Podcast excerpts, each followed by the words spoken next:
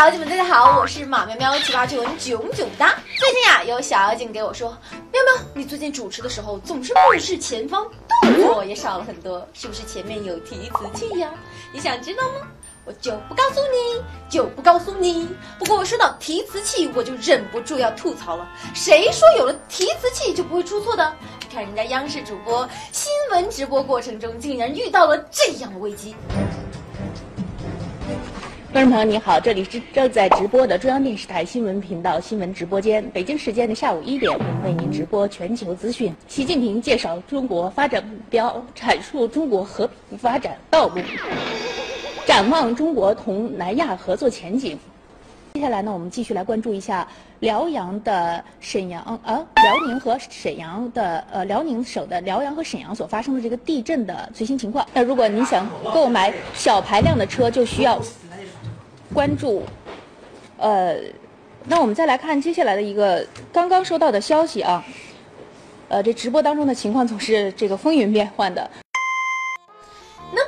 出错误做的这么的呆萌，也只有央视主播能做到了。不要说呆萌，最近战斗民族的领袖普京大帝，那才叫呆萌。作为一支战斗民族的网红，担负起了网友们提供笑料的重担。前几天，俄罗斯总统普京带着日本首相安倍晋三赠送的秋田犬会见日本记者，在现场照相机闪光灯的照射下，秋田犬开始狂吠。普京手中拿着狗链，从西装口袋里拿出狗粮喂给这只秋田犬。日本记者笑得不要太辛苦哦。我们该干啥？去摸摸吗？呃，有点凶，我不敢。垃圾。呃，说的好像你敢。啥？呃是鬼。给我笑。是哥，我有点笑不出来，我甚至想哭。再笑会儿。忍住不哭。这俄罗斯的伙食好还是咋的？这难道不是一只熊吗？那么问题来了，你当着日本代表面狂撒狗粮，这样真好吗？安徽安庆市怀宁县一男子在过马路时闯红灯，不听民警劝阻，还谎称自己是美国人。老大，法律我们不遵守。你你不遵守，你来来中国干嘛呢？中国法律不遵守啊？其实美国人不可以不遵守中国的交通、中国的法律。但是有有说法，评论是不是没有？谁想没？谁想红灯的时候没有车就能走？红灯不行，不能走，明白吗？我不管美国红灯能不能走，中国的红灯不能走。就算是装美国人，也至少装的像一点，好不好？你这一口地道的安徽话是什么鬼啊？再说了，管你是哪国人，到了中国就要遵守中国的法律，脑子要拎拎清哦。对于你这种演技，我只想对你说，你又不是个演员，别设计那些情节。老司机一言不合就飙车，不过说起飙车，美国人民怎能落后？麦当劳大叔就首当其冲。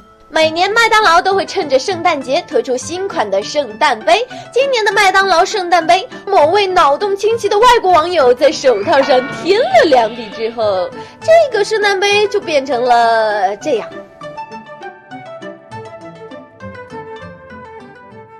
谁能告诉我这个是什么鬼？小清新一秒变泥石流。你要知道，你是麦当劳，不是麦当劳。OK？难道英国的腐已经蔓延到美国了吗？万恶的资本主义闪瞎了我的钛合金狗眼，快赶紧给我来点快报压压惊吧！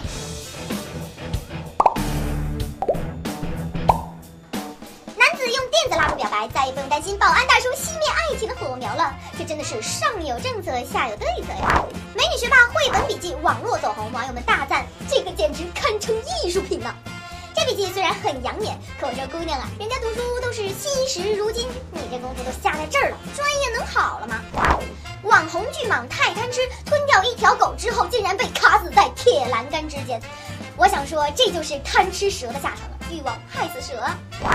好啦，到这里本期的节目就结束了，赶紧拿出手机扫一扫这个二维码吧。喜欢我就可以去关注我的微博马喵喵。好啦，九月路况每天更新，明天见。